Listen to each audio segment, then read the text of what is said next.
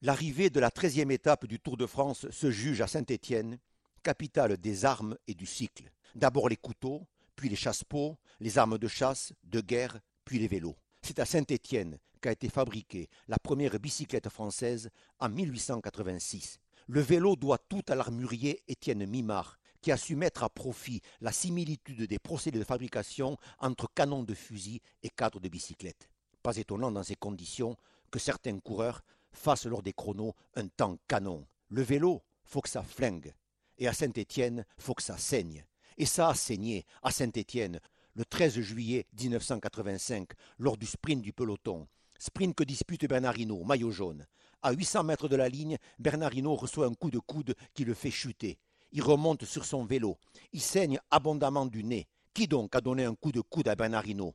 L'Australien Phil Anderson. Phil a fait au blaireau le coup du kangourou mais n'est fracturé. Le blaireau repart, franchit les Pyrénées et gagne le tour. Le vélo n'est pas toujours cette mobilité douce chère aux écolos en tongs.